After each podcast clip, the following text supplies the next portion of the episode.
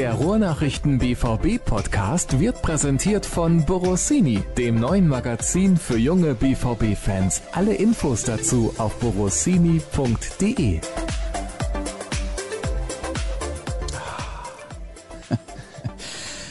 Heute müssen wir uns thematisch gar nicht durchhangeln. Deadline Day. Hast du gestern was Gelbes angehabt? Nein. Aber Jürgen, Ja, tatsächlich. Jürgen hatte gestern einen gelben Pulli. Ich weiß nicht, ob das Absicht war. ja, ich glaube bei Jürgen nicht. Nee. Ich glaube auch nicht. Nein, so modisch bewusst ist er nicht unterwegs. Schuhe hat er immer ganz ordentlich so. Ja. Ja. Das passt. Letzte Woche habe ich gelesen, wir sollten gerne so eine Kapitelmarke setzen, wenn wir mit unserem Gelaber am Anfang fertig sind. Findest du diese Kritik gerechtfertigt oder wie ich einfach nur unverschämt und dreist? Ach, ich finde das schon immer ganz nett, dass das so eine persönliche Note hat. Aber wir können ja trotzdem dann reinschreiben in die Beschreibung, wann es dann losgeht mit den Hörerfragen. Vielleicht können die Leute, die uns dann nicht labern hören wollen, das überspringen. Ja, guck ich mal, wo ich die Kapitelmarke setze. Das kann ich mir ja frei 32 überlegen. Minuten Ja, genau. 40. Haben dann leider die Hälfte komplett verpasst. Das wäre ärgerlich. Deswegen solltet ihr euch gut überlegen, ob ihr unser blödes Gelaber am Anfang nicht hören wollt. Das Problem ist, heute habe ich irgendwie gar kein Thema, über das wir sprechen können. Du vielleicht? Eigentlich nicht. Es dreht sich viel um Fußball vermutlich, ne? Ja, wahrscheinlich dreht sich viel um Fußball. Wobei, was ich ja aktuell sehr erstaunlich finde, wir hatten wahrscheinlich letztens hier bei den Ruhrnachrichten bei Lansing Media den neuen Bundeskanzler zu Gast, Olaf Scholz. Das stimmt. Hast du die Umfragewerte mal gesehen? Wahnsinn, oder? Bescheiden, ne? Ja, jetzt muss ich mal überlegen, womit ich das vergleichen kann. Phönix aus der Asche. Zum Beispiel. Unerwartet stürmt er von hinten an allen anderen vorbei und wird's hinten raus machen. Und keiner weiß warum. Das weiß aber ja generell keiner bei den dreien, ne? Ja, Also gut. Hast du das Triell gesehen? in Auszügen. Ich nicht. Ich habe nur bei Twitter gesehen, dass es da richtig zur Sache gegangen sein muss. Scholz hat quasi nichts gesagt, aber war der Sieger des Triels. Man muss sich auch mal raushalten können Ja, in den clever entscheidenden. Momenten. Ja, natürlich. Natürlich. Ach so, Comeback hier nach Hochzeit. Glückwunsch. Vielen Dank. Es gab auch eine Kleinigkeit der Redaktion. Das stimmt. Zum Glück mussten feste freie Mitarbeiter nicht so viel bezahlen wie die Redakteure. Volos mussten noch weniger bezahlen, aber es wurde gesammelt. Was hast du überhaupt bekommen? Ich darf in ein ne- sehr nettes Restaurant im Münsterland speisen mit meiner Frau. Wir haben es uns noch nicht genau angeguckt, aber es ist eine große Karte gewesen und das sah ganz gut aus. Ich bin mal gespannt. Ich werde berichten, wie es geschmeckt hat. Vielen Dank dafür nochmal an die ganzen Kollegen natürlich auch. Ja, sehr gerne. War natürlich meine Idee. Nein. War es nicht, das glaube ich nicht. Also das Nein. hat, das hat Clavi anders verkauft. Ja, gut, das ist natürlich klar. Wie er das verkauft, ist seine Sache. Aber Hochzeit war in Ordnung, ja. Solide. War solide, Ja. grundsolide. Nein, war ein sehr, sehr schöner Tag. Also mit der ganzen Familie und den besten Freunden konnten wir den Tag so genießen, wie wir uns ihn vorgestellt hatten. Und auch aufgrund der Corona-Maßnahmen ging es da noch gerade. Also rundum ein gelungener Tag. Ich war zuletzt mal bei einer Trauung und da mussten alle die Maske anlassen. Das ist schon ein bisschen blöd. Bei der Trauung selbst durften wir und die Gäste die äh, Maske abnehmen. Ja, okay. Das ist ja natürlich von Standort zu Standort anders, aber das war damals so, dass ein Tag später schon nicht mehr möglich gewesen wäre, da überhaupt eine Trauung durchzunehmen. Also völlig verrückt. Von daher nochmal ganz gut gelaufen für das Brautpaar. Was gab's denn zum Essen? Das ist das Wichtigste. Was gab's zum Essen? Wir hatten ein Grillbuffet. Oh, geil. Also gar nicht irgendwie überkandidelt oder so, richtig schön. Hausmannskost mit Kartoffelstampf und Co. Und dann schöne Würstchen, Nackensteaks, Hähnchenspieße und für die Vegetarier natürlich auch ein bisschen Gemüse, aber das war schon grundsolide. Du hast von den Gemüsespießen nicht so viel gegessen, ne? Nee, Ich war bei dem Würstchen aktiver. Ja, das dachte ich mir. Grillbuffet bei einer Hochzeit habe ich tatsächlich noch nie gehört. Es war ja jetzt auch nicht die große Hochzeit, weil nur die standesamtliche Trauung und danach wollten wir eben eine Kleinigkeit noch zusammen essen mit den Freunden und der Familie, zusammensitzen, den Tag ausklingen lassen. Und wir waren dann hier in Dortmund im Herrn Walter am Hafen. Also ich glaube, eine ganz nette Location für sowas. Das Wetter hat mitgespielt, also rundum gelungen. Ja, das klingt doch sehr gut. Reicht das jetzt schon? Vier Minuten an Gelaber? Keine ja, Ahnung. ich glaube, die Hochzeit muss ich nicht noch weiter ausführen, oder? Nein, nein. Spätestens ab zwei Uhr nachts möchten wir keine Details. Das ist gut. Ich sehe, du hast da einen Zettel vorbereitet. Was hast du denn da drauf geschrieben? Da stehen ganz viele Namen drauf. ah, okay, ja gut. Momentan ist ja ein bisschen was los gewesen. Genau. Holland bleibt, nicht zu PSG. Da bin ich aber jetzt auch nicht von ausgegangen. Also ich hatte da keine Sorge den ganzen Sommer über. Ich eigentlich auch nicht. Aber es gab ja den einen oder anderen, der ein bisschen gezittert hat. Ja, gut, es gibt natürlich auch den Boulevard, der das immer mal wieder gerne herausholt und nochmal ähm, aufwirbelt. Alles in allem hat Haaland sich früh positioniert, der BVB hat sich früh positioniert. Also da war nicht von auszugehen, dass sich da was tut. Und es ist einfach schön, dass er jetzt noch zumindest ein Jahr in der Bundesliga spielen wird, dass wir ihn bei Dortmund sehen können. Und dann müssen wir ihn wahrscheinlich ziehen lassen. Ich glaube trotzdem, dass bei ihm die Chancen größer sind, dass er nochmal ein Jahr bleibt im Vergleich zu Sancho. Das glaube ich auch. Vor allem diese ganze Situation gerade, wie er die aufsaugt im Stadion, diese Fangesänge, die da ähm, nach Spielabpfiff jetzt gegen äh, Hoffenheim auch wieder auf den Tribünen los war. Das ist schon, das genießt er richtig. Und ähm, das könnte ein Argument am Ende dafür sein, dass er auch bleibt. Stimmt, da gab es ja noch ein Fußballspiel gegen Hoffenheim. Da gab es noch ein Fußballspiel. Man hat irgendwie das Gefühl, es liegt schon so lange zurück. Ich weiß nicht, wie es dir geht. Ja, ich war ja im Stadion und ich habe auch das Gefühl, das ist irgendwie schon anderthalb, zwei Wochen her. Dabei sind es nur ein paar Tage bislang. Ja, tatsächlich. Also, es war nicht das Gelbe vom Ei, aber es war ordentlich. Ich fand die Leistung gegen Freiburg vielleicht sogar genauso gut. Das war nur der große Unterschied, dass sie die Tore gemacht haben und dass sie halt nicht in Rückstand geraten sind. Aber trotzdem muss man sagen, wenn man in der 89. Minute war es, glaube ich, das 2-2 kriegt, wäre Borussia Dortmund in den vergangenen Jahren zusammengebrochen. Also da wäre man mit einem Unentschieden, das heißt zufrieden gewesen vielleicht nicht, aber man hätte nicht nochmal dieses Aufbäumen gesehen. Und ab Anstoß weg haben die alles dafür getan, noch dieses 3-2 zu erzielen. Und diese Wucht, die Haaland dann auch nochmal im 16er da durchbringt und den Ball dann nochmal reinschlägt. Wolf stochert da rum, Mukoko stochert rum, Reus ist auch irgendwie zumindest fast beteiligt. Und dann haut Haaland dieses Ding da in den Winkel. Klar, dass da alle Dämme brechen und das hat endlich mal wieder gezeigt, dass da irgendein Wille im Team ist. Mokoko muss den aber schon machen, ne? Kann man machen, ja. Ja, ich denke auch ein bisschen hoch und dann hat der Torhüter keine Chance, wobei Baumann den auch geil gehalten hat. Generell ein sehr guter Torwart. Ja, das stimmt wohl.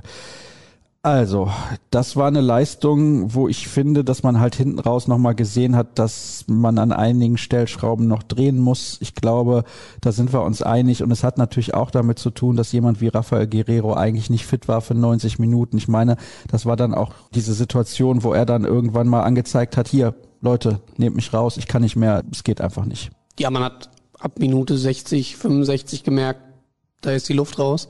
Das hat Marco Rose ja auch gesagt. Er hat dann gebeten, dass er dann doch endlich vom Platz darf. Und ähm, das zeigt schon, dass er eben physisch nicht da ist, wo er sein sollte zu diesem Zeitpunkt. Was mir leider nochmal aufgefallen ist bei Thomas Meunier, also er hat generell nicht so schlecht gespielt, aber sein Stellungsspiel in der Defensive, das verstehe ich nicht. Und ich verstehe es deswegen nicht, weil es ein Spieler ist, der lange mit dabei ist, der internationale Erfahrung hat, der ja auch für die Nationalmannschaft und auch bei PSG regelmäßig gute Leistung gebracht hat.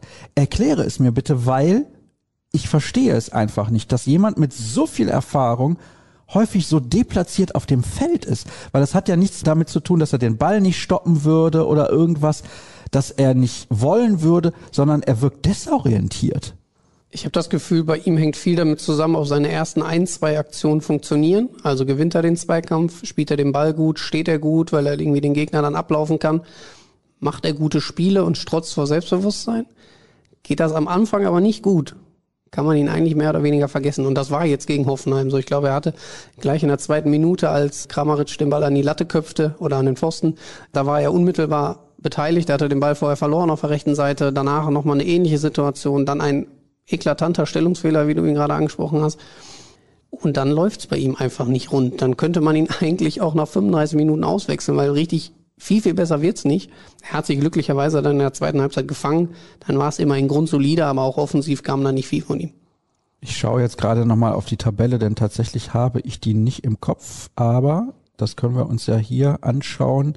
Da habe ich eine App, die ich jetzt namentlich nicht erwähne. und bin auch schon auf der Tabelle gelandet und sehe, okay, Wolfsburg, die sind vorne mit drei Siegen in drei Spielen. Man weiß nicht warum, aber ist auch egal. Und dahinter dann Leverkusen, Bayern, Freiburg jeweils sieben, der BVB mit sechs. Das ist okay. Allerdings spielt man dann ja jetzt am 11. September in Leverkusen und da sollte man dann schon gewinnen. Wenn man den Anschluss halten möchte, auf jeden Fall. Aber das haben wir ja, glaube ich, auch im, in der XXL-Saisonvorschau gesagt. Man sollte nach Möglichkeit mindestens sieben Punkte aus den ersten drei Spielen holen. Jetzt sind sechs geworden. Aufgrund dessen, dass die Konkurrenz auch gepatzt hat, immer noch okay. Aber klar, wenn du jetzt das äh, Spiel in Leverkusen verlierst, dann wird es schwierig, den Anschluss da erstmal zu halten. Ich gehe jetzt mal davon aus, dass die Bayern ihr nächstes Spiel gewinnen. Dann hast du da schon ein paar Punkte Rückstand, dann läufst du wieder hinterher. Und dann wird es schwierig, da nochmal oben dran zu kommen. Hast du aber trotzdem nicht auch das Gefühl, wenn man auch mal auf die anderen Ergebnisse schaut, dass die Bundesliga in dieser Saison mal abseits von Borussia Dortmund mehr Spaß machen könnte als sonst. Wir haben beispielsweise Gladbach relativ weit unten drin, also die müssen definitiv noch kommen. Frankfurt nur 14.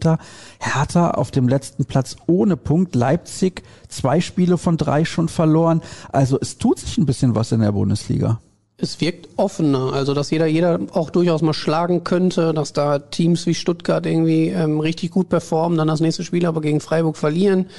Also da ist viel möglich dieses Jahr, glaube ich. Ich schaue jetzt mal auf die einzelnen Spieltage, weil ich habe eine These, die ich gerne aufstellen würde, aber die könnte natürlich völlig nach hinten losgehen. Also es gab am letzten Spieltag zwei Auswärtssiege. Und dann schauen wir mal auf den zweiten Spieltag. Da gab es einen Auswärtssieg und am ersten Spieltag einen Auswärtssieg. Jetzt bin ich mal auf die These gespannt. Naja, die These ist doch relativ simpel. Jetzt sind wieder Fans mit dabei und deswegen gibt's deutlich mehr Heimsiege. Das haben wir thematisiert. Da warst du noch nicht Teil unserer Redaktion, aber ganz zu Beginn natürlich auch, als die Geisterspiele dann angefangen haben, da hat man gemerkt, es gibt mehr Auswärtssiege und jetzt ist die Tendenz ziemlich eindeutig. Kann natürlich auch an den Konstellationen liegen, an den Spielpaarungen. Äh, man muss das ein bisschen relativieren, aber grundsätzlich gebe ich dir natürlich recht. Wenn du jetzt wieder vor deinen Fans spielen kannst, bist du mit Sicherheit nochmal um 10, 20 Prozent mehr motiviert. Und dann äh, kämpfst du halt auch nochmal in einem Zweikampf mehr, du machst vier, fünf Meter mehr, bist einfach noch präsenter auf dem Platz, als du es vielleicht ohne Fans bist. Also ich glaube, dass sich das auswirken wird. Ich glaube sogar, dass sich das massiv auswirken wird auf den weiteren Verlauf der Bundesliga-Saison. Mal gucken, ob das auch so kommt. Aber beispielsweise auch in der Champions League. Ah, tolle Überleitung von mir Toll, an der Stelle. Stark. Ja, Champions League wurde ausgelost. Bin ja großer Fan der Auslosung und du bist ein großer Fan von Reisen. Ja. Habe ich direkt in unserer Redaktionsgruppe mitbekommen. Ich reise gerne. Ja, gut, man muss natürlich sagen, als neuer BVB-Reporter im Team hat man natürlich gerade auf die Auslosung der Champions League hingefiebert und gehofft, dass da interessante Lose bei sind, aber natürlich auch interessante Städte, wo man dann vielleicht mal hin darf. Und äh, in unserer internen Planung bin ich zumindest für die ersten drei Champions League-Spiele vorgesehen. Das heißt, es würde für mich Stand jetzt nach Istanbul und Amsterdam gehen. Ich glaube, es geht schlechter. Oh, das ist solide. Warst du denn schon mal in einer der beiden Städte? In Amsterdam tatsächlich. Ja, das ja. habe ich mir gedacht. Es wäre witzig gewesen, wenn du jetzt gesagt hättest, ich war schon in Istanbul. Ja. Nee, aber wollte ich immer mal hin, weil mein Vater war mal da im Stadion, aber nur zu einer Stadiontour und hat total geschwärmt, damals noch das alte Stadion vom Besiktas. Und hat gesagt, da müssen wir eigentlich mal zusammen hin. Das hat bislang nie geklappt, aber vielleicht habe ich ja jetzt die Möglichkeit, ein Spiel dort zu sehen. Ja, ich glaube, dass das schon irgendwie funktionieren wird. Die Maßnahmen werden sich ja ändern. Da gibt es auch ein paar Hörerfragen zu gleich, aber dazu später mehr. Besiktas, Ajax und Sporting, ich glaube, da hat's den BVB nicht allzu schlecht erwischt. Sporting vor allem aus dem ersten Topf, gegebenenfalls sogar die schlechteste Mannschaft, die da mit bei war. Ajax, ja, die können immer Fußball spielen. Oh, muss man aufpassen. Besiktas auswärts vielleicht nicht so einfach mit den Fans, aber insgesamt, ich bin der Meinung, Platz eins machbar, Platz zwei absolute Pflicht. Also Dritter darfst du in der Gruppe nicht werden. Ein Achtelfinale ist ganz klar Pflicht für den BVB. Das haben auch alle Verantwortlichen sofort nach der Auslosung gesagt. Wenn du in der Gruppe nicht weiterkommst, dann hast du in der Champions League tatsächlich auch nichts zu suchen. Gut, das ist dann die Schlussfolgerung, ganz klar, weil dann geht's in die Europa League oder du bist ganz raus. Aber ganz klar, also du musst weiterkommen. Du hast die Qualität im Kader. Du bist der klare Favorit. Du hast immer noch ein Haaland vorne rumlaufen ähm, der gegen alle diese Defensiven mit Sicherheit gut aufspielen wird. Also nochmal Strich drunter, du musst weiterkommen, alles andere zählt nicht. Also das glaube ich auch. Und es ist auch interessant, gegen Sporting hat man, glaube ich, vor einigen Jahren mal gespielt. 2016, glaube ich. Ja, ja, genau. Und gegen Ajax natürlich Anfang der 2010er Jahre in der Gruppe mit Real Madrid und ich glaube Man City noch. Und Damals hieß es ja, Ajax ist zum Putzen da. Mal gucken, ob das dieses Mal auch so kommt. Ich glaube, da hat man sehr hoch in Amsterdam gewonnen, wenn ich mich recht entsinne. Kann sogar 4-0 gewesen sein oder so. Ja, ich erinnere mich auch an sowas. Ja, also da hat man ganz gute Erinnerungen an diese Partie, aber natürlich komplett andere Mannschaften, komplett andere Voraussetzungen und deswegen hat das nichts mehr miteinander zu tun. Also bei den Gegnern auch, die sind einigermaßen namhaft. Man muss jetzt nicht irgendwie nach Moldawien und spielt gegen Sheriff Tiraspol oder man hat, weiß ich nicht wen dabei, Dynamo Kiew, da spielen die meisten nicht so gerne oder Lok Moskau, keine Ahnung, irgend sowas, sondern man hat wirklich eine ordentliche Gruppe erwischt und ich glaube, das wird auch relativ stimmungsvoll und ich glaube auch, dass wir dann spätestens zum zweiten Heimspiel deutlich mehr Zuschauer auch im Stadion haben werden. Gibt sonst noch was zur Champions League zu sagen? Nö. Eigentlich nicht. Außer, dass es zu dem Gigantenduell kommt. Ja, das ist natürlich sensationell. Also Ajax gegen Besiktas ist natürlich ein super Spiel. Nein, also PSG gegen City ist natürlich wirklich sensationell. Ja, das kommt davon, wenn man nicht Meister wird. Dann landet man in Top 2. Für den BVB war es diesmal ein Riesenvorteil, im zweiten Topf zu sein. Also da hatten sie richtig Glück, weil viele andere Spitzenmannschaften halt auch im zweiten Topf waren. Leipzig hat es auch ganz bitter erwischt. Ja, definitiv. Auch die Bayern, glaube ich, nicht mit einer total einfachen Gruppe. Mit Barca wird es dann natürlich um Platz eins gehen, aber da muss man erstmal schauen, ob sie auch den zweiten Platz sichern können. Mindestens. Ja, die haben ja, glaube ich, seit Ewigkeiten nicht mal mehr unentschieden gespielt in der Gruppenphase. Kann das sein? Haben die nicht letzte ja, Saison so alle Spiele gewonnen und davor irgendwie auch? Okay. Also gehen wir mal davon aus, dass zwei deutsche Teams ins Achtelfinale kommen. Ich würde jetzt mal sagen Dortmund und Bayern. Ja, das glaube ich auch. Und Wolfsburg, Wolfsburg, hat eine Chance. Wolfsburg hat eine Chance, definitiv. Leipzig ja. sehe ich eher in der Euroleague. Ja, glaube ich auch. Da sind sie aber in dieser Saison gut aufgehoben, denke ich. Das ist okay. Und sie können in der Champions League auch befreit aufspielen, weil keiner von ihnen in dieser Gruppe erwartet, dass sie weiterkommen. Das stimmt. Ja. Gut, soll halt nicht unser Thema sein, was die Bayern machen und die anderen, aber wir beschäftigen uns mit Borussia Dortmund Deadline Day. Was war los? Gar nicht mal so viel bei Borussia Dortmund. Also Marin Pongracic ist verpflichtet worden vom VfL Wolfsburg auf Leihbasis. Das hatten wir ja schon am Montag, genau, Montag war es, am Montag berichtet. Da war eigentlich schon alles klar. Er war in Dortmund schon gesichtet worden. Kollege Florian Gröger hatte ihn mal wieder auf seinem Apparat ab, oder mit seinem Apparat abgelichtet. Und demnach war klar, der Innenverteidiger vom VfL Wolfsburg wird zu Borussia Dortmund wechseln. Gestern dann die offizielle Bestätigung durch den BVB, dass er für diese Saison eben auf Leihbasis kommt wohl auch mit einer Kaufoption im Anschluss. Soll wohl rund bei 10 Millionen liegen nach unseren Informationen. Er ist jetzt natürlich nicht der namhafteste Spieler und nicht der Top-Transfer, wie man sie sich vielleicht gewünscht hat, aber er macht aus mehreren Gründen Sinn. Er ist sofort spielfähig, er kann sofort helfen, ist eine Alternative in der Innenverteidigung, wo es ja momentan aufgrund der Verletzung immer noch von Mats Hummels und auch von Emre Can nicht ganz so rosig aussieht. Könnte er also die Position neben Akanji dann bekleiden und kann dann auch perspektivisch vielleicht auf der rechten Außenbahn, also Rechtsverteidigerposition, noch ein bisschen aushelfen oder zumindest dann äh, Emre Can für diese Position freigeben, dass der dann nicht in die Innenverteidigung rücken muss. Und er kennt Marco Rose schon aus Salzburg. Und ich glaube, wenn ein Trainer seinen Spieler schon kennt und weiß, wen er da verpflichtet, dann hat das meistens Sinn gemacht. Es gibt ja viele Spieler, äh, die nur unter einem Trainer funktioniert haben. Vielleicht ist das bei Marin Pongracic auch so das ist ein Spieler, den wenige kannten vorher, den kaum einer auf dem Schirm hatte. Du hast aber jetzt gerade gesagt, warum es trotzdem sinnvoll ist, ihn zu verpflichten. Ich finde auch gut, dass Rose weiß, was dieser Spieler kann. Das ist ein Riesenvorteil. Und dann kann man halt mal gucken, funktioniert das? Wie viele Einsätze bekommt er überhaupt? Aber es ist ja auch ein deutliches Zeichen, dass man sich Sorgen macht, auch um die Gesundheit von Mats Hummels. Das ist auf jeden Fall ein Fingerzeig. Also, dass man da sich nicht darauf verlässt, dass Hummels und auch Chan in den nächsten vier, fünf Partien irgendwie fit sind. Man hatte ja anfangs vermutet, dass Chan zum Champions League Spiel gegen Istanbul wieder auf dem Platz stehen könnte. Das scheint sich ja nun auch zerschlagen zu haben. Die muskuläre Verletzung ist wohl etwas schlimmer als vermutet. Es könnte wohl bis Ende September noch dauern, bis er wieder für den BVB spielen kann.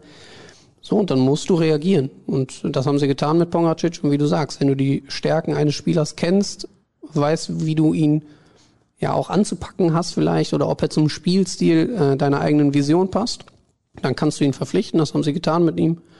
Und jetzt müssen wir mal schauen, wie es läuft. Heute Abend soll er ja das erste Mal auflaufen. Wir nehmen gerade am Mittwochvormittag auf. Heute Abend ja das Benefizspiel in Hagen. Da soll er sein Debüt geben. Da können wir dann das erste Mal schauen, was er so kann. Du bist für uns mit dabei im Ischelandstadion. Im Ischelandstadion habe ich schon höchstpersönlich gespielt. Für, oh. den, für den Hagener Stützpunkt, DFB-Stützpunkt, die Kreisauswahl damals in der Jugend. Ja, wie alt warst du? 14. Und die anderen zwölf? Nein, natürlich in meinem Jahrgang. Für die Kreisauswahl okay. hat's noch gereicht. Weiter ging's dann allerdings nicht mehr. Da müssen wir mal aufpassen, weil wir demnächst mit der Redaktion irgendwie so Hallenfußball spielen gehen. Ja, da muss man mal Bescheid sein. Dann zeige ich euch mal, was ich gelernt habe. Aber warst du nicht auch beim Spiel dabei der Journalisten gegen den BVB, also gegen die BVB-Mitarbeiter in Bad Ragaz? Wir haben uns ja sehr gut geschlagen, wie du lesen konntest. Ich glaube, so knapp war es in den letzten 20 Jahren. Ich habe mir zumindest alle gesagt. Ob das jetzt an meinem Mitwirken gelegen hat, das sei mal dahingestellt. Hm. Ja, okay. Man kann mich auf jeden Fall in der neuen BVB-Doku mal einmal durchs Bild rutschen sehen, leider, weil ich hatte nur Laufschuhe dabei. Das war auf dem nassen Rasen etwas kritisch. Das sieht etwas unbeholfen aus, aber ich bitte das zu entschuldigen und schwöre, ich kann mehr.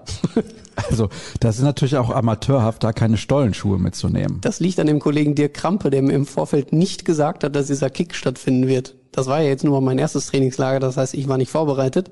Für nächstes Jahr weiß ich Bescheid, sofern ich hinfahren sollte, nehme ich die Schrauber mit. Dann würde ich aber sagen, lieber dich hinschicken nochmal, anstatt den Kollegen Cedric Gebhardt. Traust du dem am Ball nicht so viel zu? Ich traue dir mehr zu, sagen wir es mal so. Aber er hört rein, das ist natürlich jetzt fies, müssen wir aufpassen. Grüße gehen raus an Cedric. Ja, natürlich. Herzliche Grüße. Das Hat heute Spiel- frei, ja? Ja, der hat frei. Da spielen wir in der Halle mal aus. Ja, sehr gerne. Jetzt haben wir halt zwei mehr, die spielen können, umso besser. Ja, dann schauen wir mal, ob wir direkt zu den Hörerfragen wechseln oder nicht. Ich glaube schon. Weil einige sich davon auch natürlich mit Transfers oder Nicht-Transfers beschäftigen. Das ist ja auch ein großes Thema, weil du eben ja auch gesagt hast, ja, es ist nicht so viel passiert. Ist ein bisschen ein Problem für Borussia Dortmund. Ja, aber doch, das, ja, das ist ein Problem. Das kann man durchaus so sagen. Also wenn man irgendwas verpasst hat in dieser Transferperiode, dann ist es sicherlich die Ladenhüter irgendwie loszuwerden. Das heißt, Marius Wolf hatte man sich mit Sicherheit gewünscht, dass er den Verein noch verlassen wird. Das gleiche gilt für Nico Schulz, für Roman Bürki. Alle werden Stand jetzt bleiben. Ich meine, es kann ja noch was passieren. Es gibt ja noch einen, einigen äh, Ländern die verlängerte Transferperiode. Das heißt, da könnten sie noch hinwechseln. Aber Michael Zorc hat gestern noch ganz klar gesagt, ein aktuelles Angebot liegt nicht auf dem Tisch, wo sie ernsthaft drüber nachdenken müssten. Jetzt hat man einen dritten Torwart, der, glaube ich, zu den Topverdienern gehört. Das ist natürlich keine gute Situation für den BVB. Andererseits vielleicht heizt es den Konkurrenzkampf um die Eins nochmal so ein bisschen an. Also Gregor Kobel kann sich dann auch nicht darauf ausruhen, dass er da spielt, wenn man mit Marvin Hitz und Roman Bürki zwei immer noch sehr, sehr gute Torhüter hinten dran hat. Aber klar, aus dem äh, Gehaltsgefüge heraus äh, ist es natürlich nicht optimal gelaufen. Das beschissen gelaufen, kann man glaube ich so sagen. Weil der kostet auch- ordentlich Zaster. Mein lieber Mann, also Alle drei. Also der dritte Torhüter ist der teuerste der Fußballgeschichte wahrscheinlich. vermutlich, ja. Ja. Hätte es nicht noch eine Lösung gegeben, wo der BVB irgendwie Teile des Gehalts übernimmt, nur damit er halt weg ist? Weil die Situation insgesamt ist halt total unbefriedigend. Angeblich gab es eine Anfrage des FC Basel für Roman Bürki. Ich glaube auch, dass Borussia Dortmund da äh, bereit zu gewesen wäre, dass man diesen Vertrag da eben unterschreibt, dass das eben entsprechend seine Wege gehen kann. Aber jetzt hat er auch der Spieler noch ein Wörtchen mitzureden. Und offensichtlich ist der FC Basel äh, nicht der Wunschverein von Roman Bürki. Der hat anscheinend noch andere Ansprüche. Momentan ist der Anspruch anscheinend, als dritter Torwart auf der Bank zu sitzen. Ich weiß nicht, ob er das nicht hätte annehmen sollen. Äh, Seine Situation in Richtung Winter verbessert sich natürlich auch nicht. Wenn er jetzt keine Spielpraxis hat und nicht zeigen kann, dass er noch was kann, dann werden die Vereine auch da nicht Schlange stehen. Muss man mal schauen, wie sich das entwickelt. Man muss ja dann auch als Spieler überlegen, ob man nicht eher sagt, okay, ich verzichte entweder auf Kohle oder ich kann sportlich nicht so hohe Ansprüche stellen. Der FC Basel ist ein grundsolider Verein. In den letzten Jahren sportlich ein bisschen auf dem Abwärts, wie sagt man?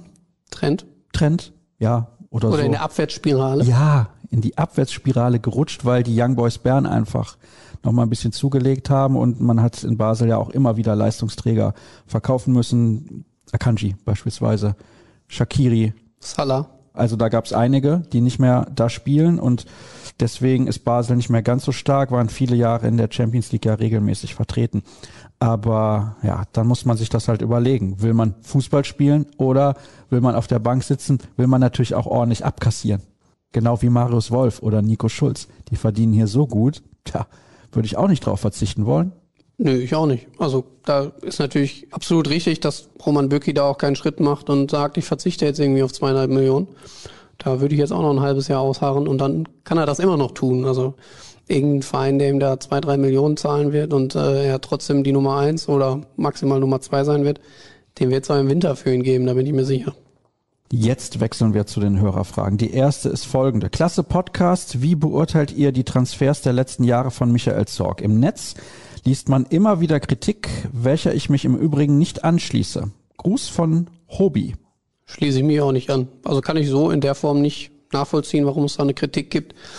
Man hat es immer wieder geschafft, mit jungen Talenten richtig gute Spieler nach Dortmund zu holen, die am Ende sogar auch noch viel Geld eingebracht haben. Man muss auch immer bei all dem, was, was man sich als Fan natürlich wünscht, namhafte Spieler, große Stars, die eine Riesenstrahlkraft haben, darf man diesen wirtschaftlichen Faktor auch einfach nicht aus den Augen verlieren. Borussia Dortmund ist nicht PSG, ist nicht City, ist auch immer noch nicht der FC Bayern. Da werden sie in den nächsten Jahren auch nicht hinkommen, vermutlich. Und deswegen müssen sie gucken, dass sie Spieler verpflichten, die in ihr Portfolio passen, die trotzdem aber auch eben nicht zu viel Geld kosten und die man am Ende vermutlich auch noch gewinnbringend verkaufen kann. Und ich würde behaupten, wenn man sich das mal mit Dembele, mit Aubameyang, mit Sancho anschaut, ähm, was für ein Riesentransferplus man da eingenommen hat, obwohl die nur wenige Jahre beim BVB gespielt haben, dann zeigt das, dass Michael Zorg seinen Job, glaube ich, richtig gut gemacht hat. Wieso hat man Boateng nicht geholt? Zwei Jahre hätte der locker noch auf Top-Niveau spielen können. Ist tatsächlich so. Jetzt geht er zu Olympique Lyon. Kann ich auch nicht ganz nachvollziehen. Es gab einen Moment, da habe ich auch mal kurz drüber nachgedacht, würde der nicht prinzipiell ins Portfolio hier passen bei Borussia Dortmund. Man wusste um die Verletzten in der Innenverteidigung. Boateng bis vor kurzem auch noch deutscher Nationalspieler gewesen, hat bei Bayern alles gewonnen, was man gewinnen konnte. Natürlich nicht mehr der schnellste, das wissen wir alle, und hat auch mal den ein oder anderen Bock sich geschossen. Trotzdem wäre er jetzt, glaube ich, von, von der Leistung her deutlich stärker gewesen als ein Maren Pongracic. Aber du kannst ihn natürlich nicht entwickeln. Also er wäre nur eine Notlösung gewesen. Und auch da, der spielt nicht umsonst. Also der will natürlich vermutlich noch mal ein bisschen mehr haben als ein Roman Bürki. Wieso glaubt ihr, gibt es keine ausgewogene Berichterstattung mehr? Nach dem ersten Spieltag war Dortmund der neue deutsche Meister, eine Woche später Meister der Inkonstanz. Sollte man nicht einfach erstmal ein paar Spiele warten, bevor man die erste Bilanz zieht? Sollte man.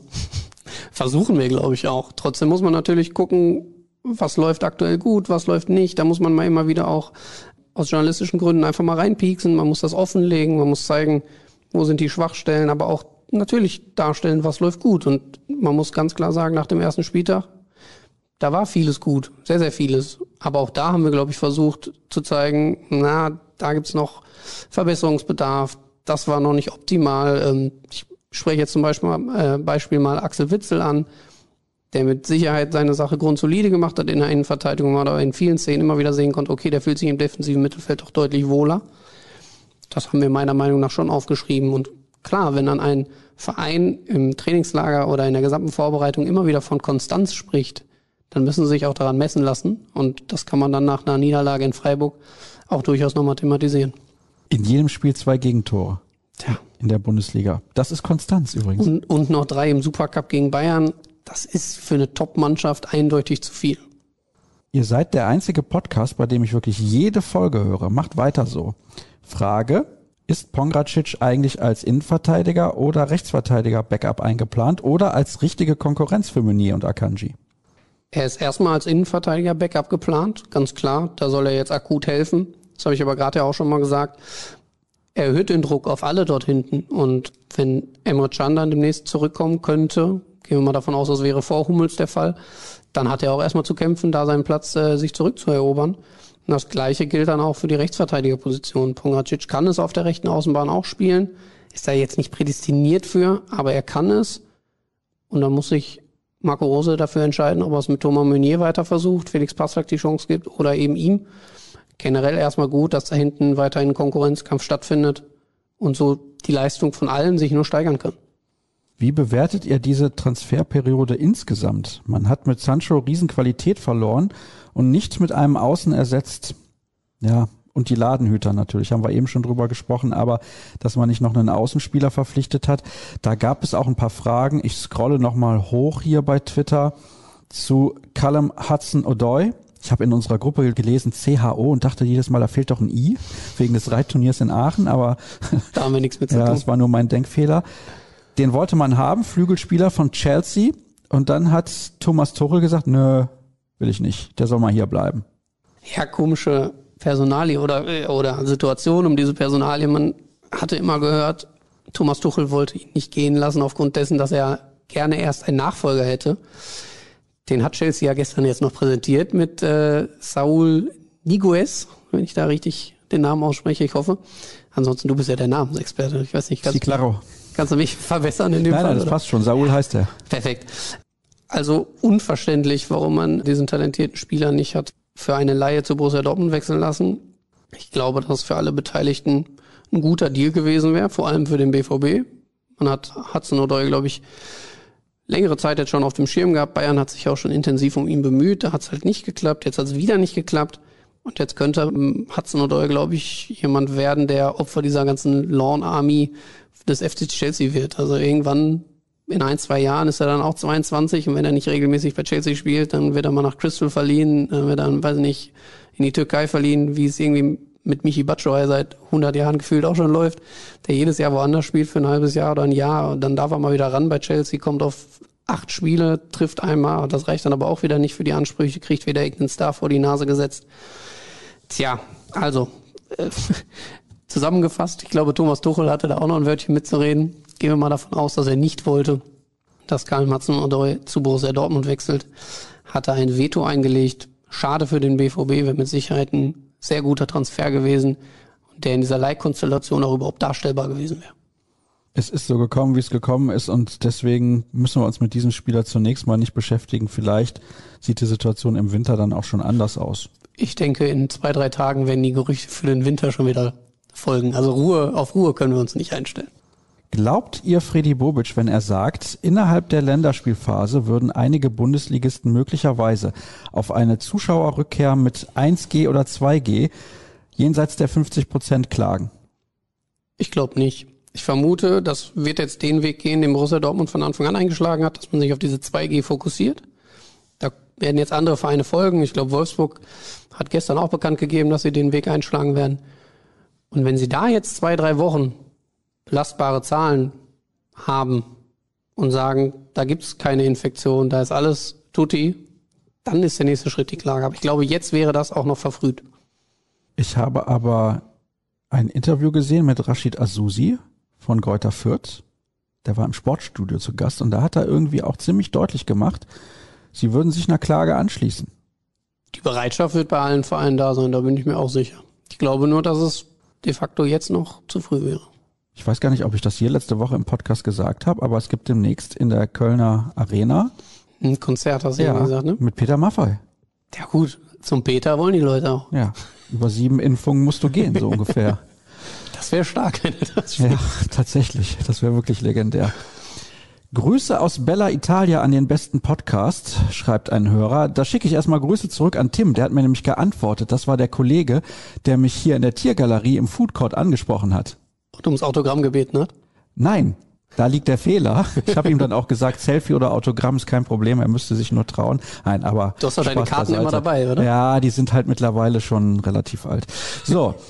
Grüße aus Bella Italia an den besten Podcast. Der BVB tut sich immer wieder schwer, Fehleinkäufe überhaupt wieder loszuwerden, unabhängig vom Preis. Ist man da zu geizig oder woran liegt das? Ich habe das Gefühl, dass zum Beispiel die Bayern Fehleinkäufe immer sehr gut loswerden. Vielleicht auch, weil bei den Bayern Spieler spielen mit einem klein bisschen höheren Niveau? Ja, aber vor allem auch, weil Borussia Dortmund leider in der Vergangenheit die Fehler gemacht hat, diese Spieler mit zu hohen Gehältern auszustatten. Das ist ja genau das, wo wir jetzt hängen. Ne? Nico Schulz verdient eigentlich zu viel, Marius Wolf verdient zu viel, Roman Bürger verdient zu viel. Kein anderer Verein ist bereit, das zu zahlen. Und in einem Gehaltsgefüge des FC Bayern gibt es mit Sicherheit eine andere Hierarchie. Also ein Cuisance wird nicht ansatzweise an das kommen, was ein Goretzka verdient. Und ich glaube, bei Dortmund ist es ausgeglichener. Und da hat damals ein Nico Schulz oder auch ein Marius Wolf, die haben da anders verhandelt. Und die sind da dann irgendwo ins Mittelfeld oder in, ins Top-Niveau sogar reingerutscht. Nico Schulz hatte damals auch beste Karten als Nationalspieler. Bei Bayern wird er das nicht gekriegt haben. Oder hätte er es nicht gekriegt. So. Haben sie sich über den Tisch ziehen lassen? Ja, ich glaube, der Berater von Marius Wolf hat das ja auch irgendwann mal gesagt. er dürfte nie den BVB verlassen bei diesem Gehalt, sonst wäre er schön doof. Er finanziert damit sein Leben. Der hat aber schon mit einem Jahr beim BVB sein Leben komplett durchfinanziert. Kannst ja für die nächsten Generationen schon mal vorsagen. Ja, natürlich, für die nächste Generation. Also bei so einem Jahresgehalt, ich sage jetzt mal fünf Millionen netto oder sagen wir drei Millionen netto, dann nehme ich ein Millionchen, baue mir ein Haus, das ist schon so super, da brauche ich nichts mehr. Noch ein Millionchen lege ich an und lebe nur von den Zinsen. Jetzt bist du auch ein kluger Kopf. okay, wir gehen da nicht weiter in die Tiefe, weil wir wollen niemanden beleidigen und kümmern uns um die nächste Hörerfrage. Ah, die hat nochmal mit Callum Hudson O'Doy zu tun. Wer hegt einen größeren Groll auf Thomas Tuchel, der BVB oder der Spieler? Der Spieler. Ich glaube, der Spieler, weil der richtig Bock, also das sind unsere Informationen, er hatte Bock zu Borussia Dortmund zu wechseln, hätte ja auch gute Chancen gehabt, ähm, regelmäßig Spielzeit zu bekommen. Ja, und jetzt sitzt er halt in England auf der Bank. Das wird seinen Marktwert auch nicht steigern. Ist halt für ihn doof gelaufen. Aber so ist das halt in diesem Business. Ne? Da wird über deren Köpfe mehr oder weniger hinweg entschieden. Sie sind dann oft nur Ware in Anführungsstrichen. So hart das auch klingen mag. Und ähm, er wird mit dem Ausgang dieser Transferperiode sicher nicht zufrieden sein. Jetzt haben wir hier in einer Frage zwei Themen drin, die wir schon besprochen haben, aber dann insgesamt hinten raus noch eine Anmerkung, die ich ganz interessant finde. Was sagt ihr zur Verpflichtung von Pongracic? Erstmal schauen, ob es passt und er seine Leistung bringt. Odoi wäre auch eine gute Sache gewesen, aber da hatte Thomas Tuchel was dagegen. Das ist ja interessant. Ansonsten finde ich es gut, dass der BVB nichts Verrücktes macht. Bester BVB-Podcast. Finde ich auch ganz gut. Die Vernunft hat gesiegt. Das hat sowohl Michael Zorg gestern gesagt, das hat aber auch Hans-Joachim Watzke im Trainingslager gesagt. Sie können jetzt einfach nicht die Millionen rausschmeißen. Sie haben jetzt zwei Jahre hintereinander rote Zahlen geschrieben und da wäre alles andere verrückt, wenn du jetzt irgendwie jemanden verpflichtest, der 45, 50 Millionen kostet. Man darf auch nicht vergessen, dass man alles in allem auch schon um die 50 Millionen ausgegeben hat für die Leute, die gekommen sind. Für Malen waren es 30, für Kobel 15, man hat für Marco Rose 5 äh, Millionen an Gladbach überwiesen. So, das ist jetzt auch nicht wenig gerade. Natürlich nicht vergleichbar mit den Summen, die da in Italien, äh, in Italien, ja doch auch in Italien oder eben in England kursieren, wenn man dafür 85 Millionen Sancho verpflichten kann, äh, einen Varan noch unter Vertrag nimmt und einen Ronaldo zurückholt. Das ist was anderes, natürlich. Aber man kann sich nicht mit Vereinen vergleichen, die Eigner haben oder die irgendwelche Staaten hinter sich haben, wo es keine Rolle spielt, wie viel Geld sie ausgeben, weil das Budget wird schon von anderer Seite irgendwie gefüllt. Das geht einfach nun mal nicht bei Borussia Dortmund und deswegen gut, dass man da nicht zu voreilig irgendwie entschieden hat und noch den einen oder anderen Euro zu viel ausgegeben hat. Warst du schon mal im Old Trafford? Nein, leider nicht. Möchtest natürlich auch gerne. Ja. Ja, aber da können ja nur zwei hin von uns. Das ist ja das Problem. Maximal zwei. Ist das so? Ja, ich denke, mehr Akkreditierung wird man nicht kriegen, oder? Ja gut, aber wir müssten ja erstmal auf Menu treffen. Das wäre diese Saison schon, schon eine nette Sache, Das muss ich wär- zugeben, ja. Absolut. Ronaldo, Varan, ah ja, und Jaden Sancho. Sancho. Außerdem behaupte ich, sind die nicht besser als der BVB. Immer noch nicht, trotz dieser Spieler. Boah, weiß ich nicht. Pogba ist momentan bärenstark. Ich glaube, er war im ersten Spiel an vier Toren direkt beteiligt, also ähnlich wie Haaland. Ja, die haben doch nicht mal die Europa League gewonnen. Ich bitte dich. Ja, aber warte mal ab dieses Jahr. Also mit Varane auch noch mal in der Innenverteidigung. Mit Maguire zusammen. Ich meine, Maguire ist jetzt kein begnadeter Fußballer, aber er weiß schon, wie er verteidigt. Und jetzt noch Varane dazu als Gestalter. Und du darfst einen Cristiano Ronaldo auch mit, wie er jetzt? 36? Immer noch nicht unterschätzen. Nein, der ist so fit wie mit 25, also das ist gar nicht das Problem. Der hat immer noch unfassbar viel Qualität. Arbeitet halt nicht mehr so gerne nach hinten. Nee, überhaupt nicht. Der ist faul. Der weiß genau, was er tun muss und was nicht. Aber er steht halt in den entscheidenden Momenten da oder knallt auch mal ein Ding aus 22, 23 Metern rein, Knick. Das kann er halt immer noch. Ist das jetzt schon wieder Gelaber eigentlich? Nein, das ist doch die Beantwortung. Ach nee, die Frage hast du einfach reingeworfen. du schon mal im Old Trafford gewesen Aber bist. es geht um Fußball. Kennst du diese App, wo man sich eintragen kann, in welchem Stadion man war? Ach so, Groundhopping-App Ja. entsprechend. Ja. Hast du die? Muss ich mir noch zulegen. Da musst du ja alle Spiele eintragen, bei denen du schon mal gewesen bist. Das ist ja eine Riesenarbeit. Das stimmt. Obwohl beruflich waren es noch nicht so viele. Ja, aber ich denke, du warst ja auch Aber früher mal im. Stadion. Ja, ja, das stimmt. Ja. Auch auswärts? Auch auswärts. Ich war mal, okay, das war jetzt aber nicht mit Borussia Dortmund, aber ich war mal beim FC Chelsea. Ich war in Marseille mit Dortmund. Ich war in, Oh, du warst in Marseille mit Dortmund, als das Stadion da noch nicht fertig war. genau, als die halbe Tribüne leer war. Da gab's im Auswärtsblock keine Toilette. Richtig. Ja. Und da gab es auch nur eine Bude, wo man sich was zu trinken holen konnte. Ja, das wurde mir nämlich erzählt. Ich saß in der VIP-Loge. Schön. Ja. Wie hast du das denn geschafft? Ja, ich bin da mit dem Aufzug hoch. Nein, das, das war ganz interessant. Ich bin damals mit einem Freund in Portugal im Urlaub gewesen und dann kam die Champions League Auslosung. Und von Portugal konnte man für 80 Euro hin und zurück nach Marseille fliegen. Das haben wir gemacht. Und dann habe ich noch einen mir bekannten Handballspielerberater angerufen, der großer Olympique Marseille-Fan ist. Und der hat uns dann da die Tickets organisiert. Es wurde sich natürlich sehr lustig gemacht über mich, weil der BVB ordentlich den Hintern versohlt bekommen hat 3-0 im Spiel. verloren, ja, glaub ich. 3-0. Es gab, glaube ich, einen Pfostenschuss von Mario Götze in der Anfangsphase und dann wurde das Spiel halt ziemlich deutlich verloren. Ja, und dann war ich natürlich da der Depp. Nö, war für uns auch eine ganz tolle Fahrt. 14 Stunden im Bus hin, Keine Toilette. keine Toilette, kein Essen, bescheidenes Spiel, 14 Stunden zurück. War das so dein Highlight? Ja. Ja, absolut. Sehr schön. Was solche Fahrten angeht, auf jeden Fall. Ja. Aber in Lissabon war ich auch schon mal, allerdings Benfica. Ich bei Sporting. Ja. Deswegen hätte ich ja gerne Benfica gehabt, aber ist nichts geworden. Ist äh, sehr beeindruckend, wenn die den Adler losschicken. Ja, stimmt. Das sieht echt cool aus. Ja, ein bisschen wie Eintracht Frankfurt oder Lazio, die haben auch so einen Adler. Ja. So, Bernd Stromberg hat geschrieben und schreibt, also er würde gerne wissen, so muss ich es formulieren, inwiefern haben folgende Aspekte für diese Entscheidung eine Rolle gespielt und zwar geht es darum, dass man keinen ähnlichen Spielertypen bekommen hat wie Jaden Sancho, der eben gegen tiefstehende Gegner Situationen in 1 gegen 1 Duellen lösen kann. Erstens, kein Bedarf für diese Position. Zweitens, nicht der richtige Spielertyp auf dem Transfermarkt. Drittens, mangelnde finanzielle Mittel. Und viertens, durch das Nichtverkaufen von Spielern wie Wolf, Birki und Schulz weiterhin der sehr hohe Spieleretat. Ab Punkt zwei in der Reihenfolge. Ich glaube, den Bedarf hat Borussia Dortmund schon erkannt und sie hätten auch gerne was gemacht. Das zeigt sich ja auch in dem, an dem Interesse an Karl Hudson-Odoi. Aber es war einfach nicht möglich in diesem Transferfenster, auch aufgrund der wirtschaftlichen Situation, da irgendwelche Risiken einzugehen und den Starspieler auf den Außen zu holen. Man war ja immer äh, auch dran an dem Madueke von PSV Eindhoven. Das wäre aber ein Konstrukt gewesen, was eindeutig zu teuer ist. Deswegen hat man dann gesagt, okay, man lässt die Vernunft walten und dann kommt eben genau das. Hätte man Schulz noch verkauft, hätte man Marius Wolf verkauft, hätte die Situation schon anders ausgesehen. De facto hat sie das nicht. Und man hat sich dafür entschieden, man geht mit dem Kader in die Saison, den man jetzt hat. Und der 10 ist, Euro, dass der übrigens nächste Saison kommt. wer? Aus Eindhoven. Der hat jetzt nochmal verlängert. Das wird ihn natürlich nochmal ein bisschen teurer machen. Ich wette dagegen. Ah, okay. Ich glaube, man findet da jemand anderen. Dann bin ich mal gespannt. Wir Dann müssen genug wir Zeugen, ja die bald wissen, wer das ist. Ja. Kauft Bayern München die Liga kaputt? Ja, natürlich. Die haben jetzt vom Vizemeister den Trainer geholt, den Abwehrchef und den Kapitän. Sie machen es wie damals beim BVB. Ist aber auch ein logischer Schritt. Ich denke, Julian Nagelsmann wird relativ früh gesagt haben, auf wen er Lust hat aus Leipzig. Upamecano war dann natürlich schon vorher eingetütet mit Sabitzer.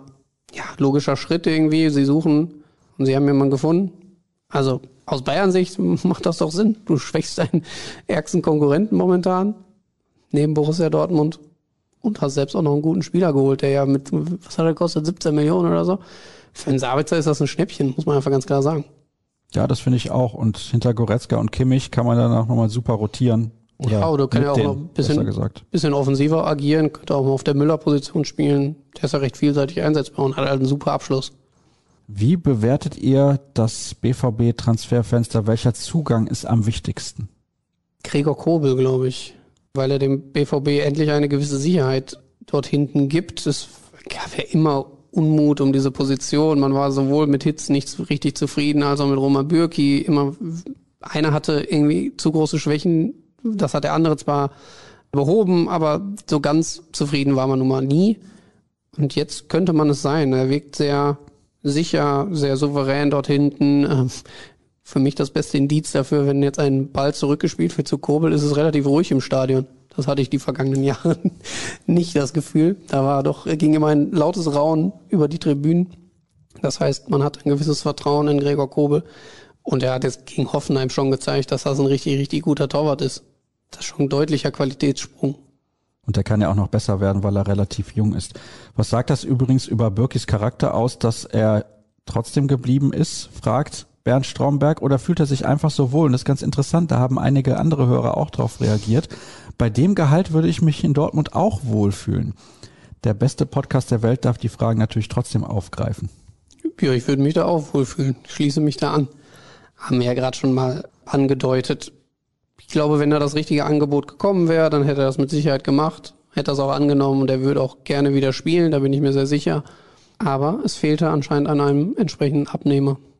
Kurzer Themensprung. Wie habt ihr persönlich auf die Wechsel von CR7 und Messi reagiert? Messi haben wir, glaube ich, vor, boah, wie viele Wochen ist es her? Auch in der XXL-Vorschau haben wir mit Cedric drüber gesprochen. wenn der irgendwo hingehen konnte, dann war es eigentlich nur PSG, diese Startruppe da jetzt. Jetzt auch noch Mbappé geblieben. Das ist unfassbar, was die da in der Offensive haben. Ich bin aber kein Messi-Fan, deswegen habe ich das eher so hingenommen und gesagt, okay, ist jetzt so. Ronaldo zurück zum Menu hat schon was. Diese ganze Geschichte mit Sir Alex Ferguson, diese Verbindung, die die immer hatten. Und noch cooler finde ich einfach, dass er wochenlang mit City in Verbindung gebracht wurde. Es gibt ja, glaube ich, sogar diesen einen Fan, der da sein Ronaldo-Menu-Trikot schon verbrannt hatte. Ärgerlich. Und zwei Stunden später der Transfer zu Menu bekannt gegeben wurde. Also der wird sich ärgern. Oder jetzt einfach freuen, dass er wieder Ronaldo im Old Trafford sehen kann. Das ging übrigens so schnell in Flammen auf, das Ding. Ich glaube, mal der hat das mit Benzin vorher getränkt. Oder man kann sehen, aus wie viel Polyester diese Trikots bestehen. Also das ging wirklich sehr schnell in Flammen auf. Es muss aber ja schon ein älteres gewesen sein. Da weiß ich gar nicht, ob da so viel Polyester drin war in den 90ern. Oder was in den 90ern? Hat er in den 90ern für Menu gespielt oder in den 2000ern? doch, In den 2000ern, 2000er. ja, in den 2000ern. Ja, die haben ja 2008 die Champions League in Moskau Der ist ja gewonnen. 36, der hat ja jetzt nicht mit 12 da gespielt. Im Finale gegen, Bitte nochmal. im Finale gegen wen? 2008 in Moskau die Champions League gewonnen? Chelsea? Chelsea, genau. Weil John Terry beim Elfmeter Elfmeterverschluss, ausgerutscht ist. Genau. An den Pfosten ging der dann. Bitter gelaufen. Sonst wäre Michael Ballack heute Champions League-Sieger. So, was haben wir denn hier noch? Grüße an den essentiellsten Podcast auf der Welt. Warum bekommen es Zorg und Watzke seit Jahren nicht hin, eine ausgewogene Mannschaft zusammenzustellen? Jedes Jahr drückt es an jedem Ende der Mannschaft nach neuen Spielern. Schwierig. Hat man das nie geschafft? Würde ich jetzt mal sagen, durchaus. Doch. Ja. Also Dortmund hat schon eine ausgeglichene Mannschaft und auch einen ausgeglichenen Kader, der äh, voller Qualität ist. Natürlich, aber das hast du auch in jeder Mannschaft. Also selbst wenn du dir Bayern oder auch City anguckst, da kannst du ja auch immer mal wieder über einen Rechts- oder Linksverteidiger nachdenken. Generell ist es natürlich so, es wird immer in der Offensive erstmal gedacht und man, man hat ja auch die großen Starspieler irgendwie alle nur im vorderen Bereich mehr oder weniger und hinten sieht's dann meistens ein bisschen Mauer aus. Das sehen wir ja auch bei, bei PSG. Ich glaube, Kuzawa spielt da auf der Linksposition oder Bernard. Das sind jetzt auch nicht die Top-Leute. Also pff, erstmal würde ich jetzt dem Hörer leider widersprechen und sagen, der Kader ist ausgeglichen genug und auch so gut, dass man damit Erfolge erzielen kann. Weißt du, wer da bei PSG jetzt hinten links spielt? Abdou Diallo. Oder der. Aber der hat letztes Jahr gar keine Rolle gespielt unter Tuchel, ne? Also ist auch so jemand, der und vom Trainerwechsel sehr profitiert hat. Ja.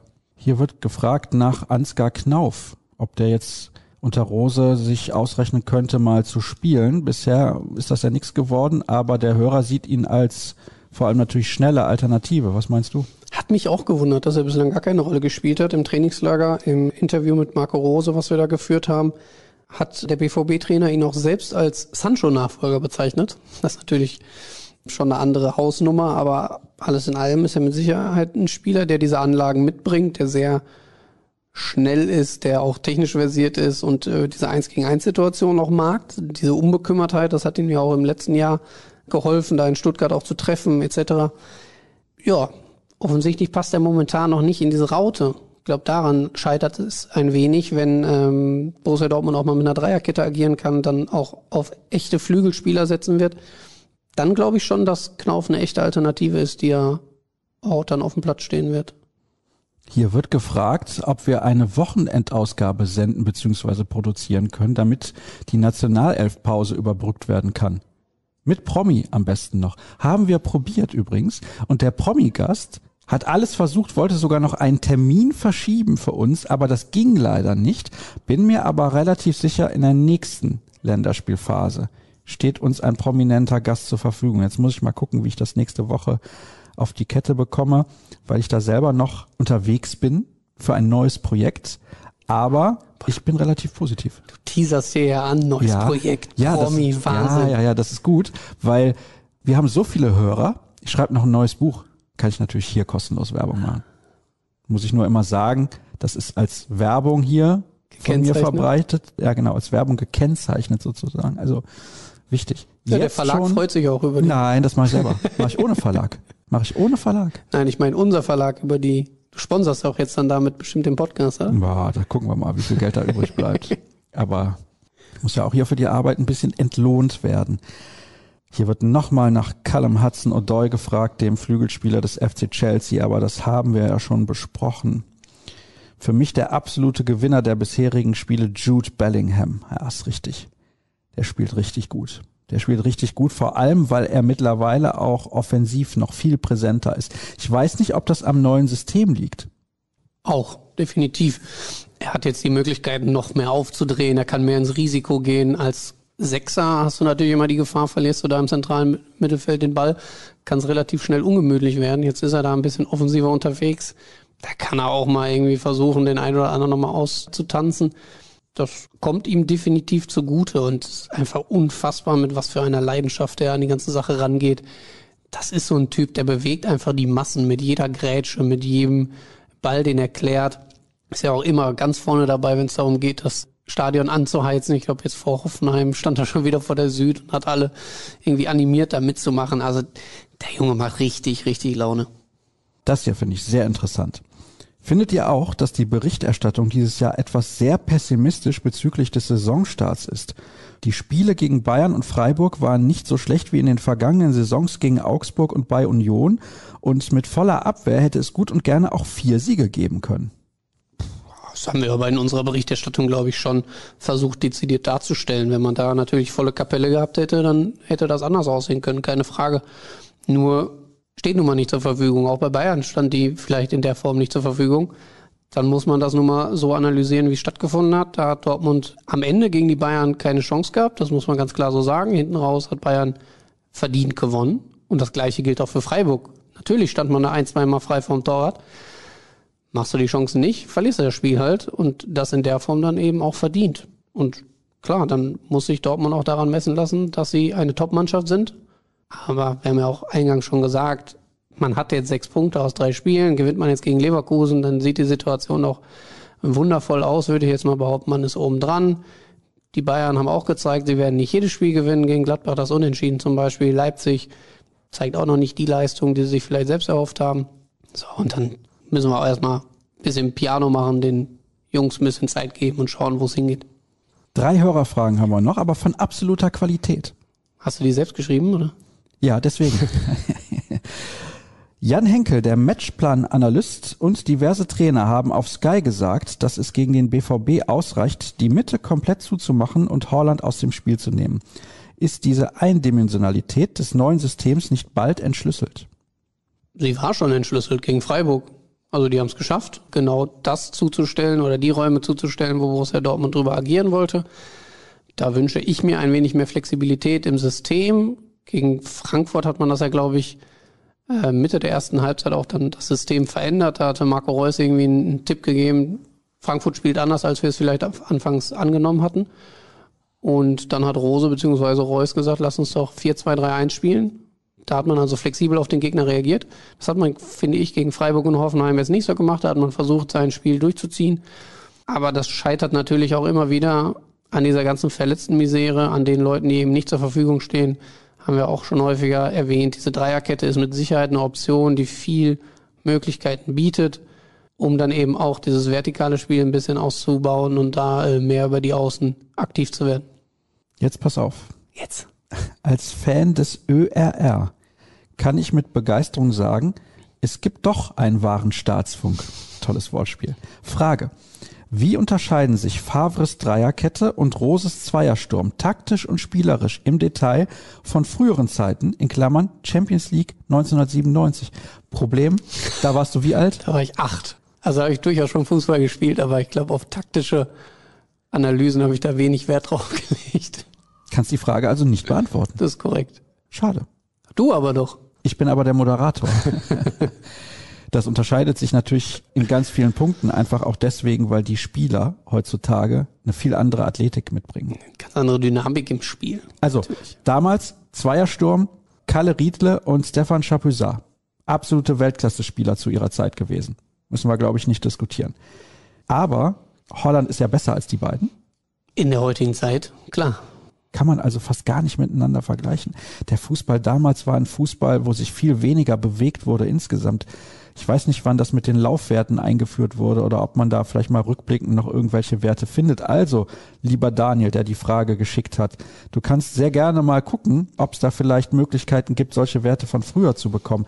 Würde mich stark interessieren, wie viel in den 90ern gelaufen wurde. Es gab natürlich auch so Spieler, so legendäre wie Joachim Hopp vom MSO Duisburg, der ständig die Linie rauf und runter gelaufen ist und wahrscheinlich doppelt so viel wie seine Kollegen.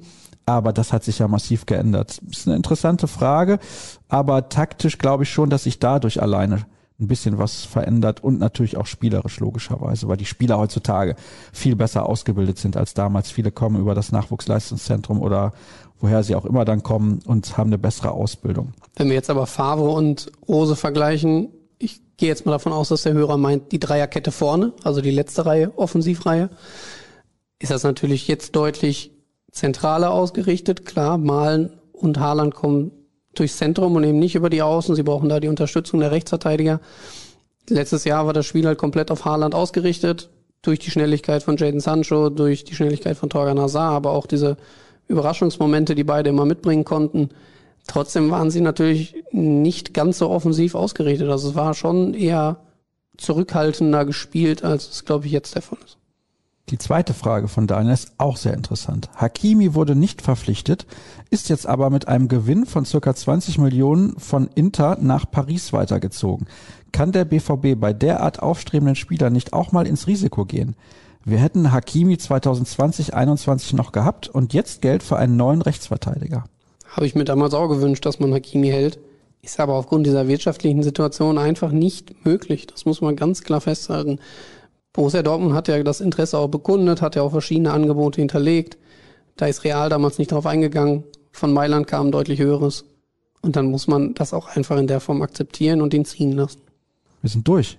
Boah. Wir haben, glaube ich, jede Hörerfrage diesmal mit reingenommen, zumindest thematisch, auch wenn ich sie vielleicht nicht vorgelesen habe. Das liegt daran, dass du vorher nicht so viel gelabert hast. ja. Oder wir. Wir haben zwischendurch ja wieder ein bisschen gelabert. Ja, das stimmt. Ja. Aber über Fußball. Auf was können wir denn jetzt vorausschauen? Was passiert jetzt? Was machen wir überhaupt die nächsten Tage? Länderspiele wirklich so früh in der Saison braucht kein Mensch. Generell bin ich übrigens für Länderspiele nur bei Turnieren. Ich auch. Also pff, ich bin, glaube ich, nicht mal für Länderspiele bei Turnieren. Ich gucke sie mir notgedrungen an, aber nee, so eine Pause braucht tatsächlich keiner. Jeder freut sich gerade wieder ins Stadion zu können oder die Spiele vom Fernseher zu verfolgen. Jeder hat Bock auf Borussia Dortmund und jetzt hast du da so eine Unterbrechung von zwei Wochen. Das ist natürlich nicht so schön. Aber man kann ja immerhin Marco Reus und Moda Hut für Deutschland die Daumen drücken. Ich glaube, der Hut, mit dem hatten wir gestern noch ein Exklusivinterview. Er hat eine große Vorfreude auf dieses Spiel. Er hat Bock auf die Nationalmannschaft. Das ist ja jetzt auch schon fast ein Jährchen her, dass er da war. Das hat er sich verdient durch die Leistung. Jetzt schauen wir mal, ob er da ein paar Minuten kriegt. Und dann äh, müssen wir einfach ganz klar sagen, toi, toi, toi, dass sich da niemand verletzt von den 14, die unterwegs sind. Sonst wird's äh, echt knapp für Leverkusen. Gio Reyna, das wird ja auch noch so ein Spezialfall, der spielt ja noch einen Tag vorher. Ja, am 11. ist das Spiel gegen Leverkusen, am 9. spielt er, glaube ich, noch mit USA gegen Honduras. Das heißt, er reist erst am 10. wieder nach Dortmund, hat dann Jetlag, hat Völlig sinnvoll. drei, vier Spiele in den Beinen, kann also nicht fit sein. Das ist schon bitter, wenn da dann jetzt noch jemand ausfallen würde. Also drücken wir die Daumen, dass alle fit durch diese Länderspielpause kommen. Ich gucke mal gerade, was bei Twitter trendet. Das ist wirklich sensationell. Weselski, GDL-Streik, Tempolimit, Steuerhinterziehung, Back to Hogwarts. Ist da irgendwas mit Harry Potter? Ich bin absolut kein Harry Potter-Fan. Ich auch nicht, aber Hogwarts ist doch Harry Potter. Das kann ich bestätigen. Ja. Das ist aber auch das Einzige, was ich bestätigen kann. Und es trendet Bratwurst. Die gönne ich mir gleich. Da gucke ich gerade mal auf einen Tweet und sehe, das trendet, weil die CDU wohl ein Plakat hat. Freitag, 3. September, 14 Uhr am Markt in Apolda Vorprogramm mit Mike Moring, wer auch immer das ist. Armin Laschet kommt, Bier und Bratwurst, ein Euro. Stark. Da müsste man doch fast hin. Also nicht wegen Laschet, aber wegen Ja. Bier und Bratwurst. Deswegen trendet Bratwurst in Deutschland. Sensationell. Ich muss gleich Florian Gröger noch eine Wurst ausgeben. Oh, wie kommt das denn? Ja, ich habe Fehler gemacht. Du hast einen Fehler gemacht und Florian Gröger ist ausgerechnet der, der das mitbekommen hat. Ja, der hat den ausgebügelt. Der hat ihn ausgebügelt. Aber nur so ein kleines Nürnberger Würstchen. Ja, der kriegt auch ein großes. Ja, okay. Ist in Ordnung. So, das war's. Tja. At Kevin Pinnow bei Twitter, ne? Immer noch. Du brauchst noch ein paar Follower. Ja, aber es geht bergauf. aufgefallen. Es geht, bergauf. Ja gut, wenn man mit Null startet, geht's bergauf, ist klar. Wir sind jetzt schon bei 237. Oh, aber der Kollege Gebhard Cedric, so heißt er nämlich bei Ja. Twitter, der hat weniger. Das stimmt. Bist du aktiver als er? Vielleicht. Ihr gebt beide ordentlich Gas. Ja. Ja. Also, liebe Leute, folgt at Kevin Pinot mit W am Ende. Stummes W. Stummes W. Ja. Und at Gebhard Cedric und natürlich at Sascha Start. Kevin hat kein Instagram. Mir könnt ihr Nee. auch gerne auf Instagram folgen, auch wenn ich da selten was poste. Aber Follower nimmt man immer gerne mit. Vielleicht werde ich so noch zum Influencer. At rnbvb solltet ihr natürlich auch folgen und auf ruhrnachrichten.de solltet ihr mal schauen nach unserem Abo, weil es ist ja so, das Ganze muss man hier auch irgendwie bezahlen. Das geht heutzutage über diese Abos und es lohnt sich aber, weil wir so viele Artikel raushauen, die interessant sind, glaube ich zumindest. Gut, aber bei uns hätte man als erstes einen Exklusivbericht über Marin Pongracic gelesen. Zum Beispiel. also das zeigt ja. immer wieder, dass wir da gut informiert sind, nah dran sind, trotzdem das Ganze gut einordnen. Lohnt sich auf jeden Fall da vorbeizuschauen und auch mal ein Abo abzuschließen. Denke ich auch. Und es ist auch nicht so sonderlich teuer. Also deutlich billiger zum Beispiel als die Zeitung. Also Zeitung kann sich ja auch nicht jeder kaufen, weil nicht jeder in Dortmund lebt. Aber es gibt ja auch BVB-Fans auf der ganzen Welt, die uns regelmäßig auch schreiben. Dafür nochmal recht herzlichen Dank, dass ihr euch immer so rege beteiligt hier bei uns im Podcast. Und ja, vielen Dank. Bis nächste Woche. Tschüss. Danke. Ciao.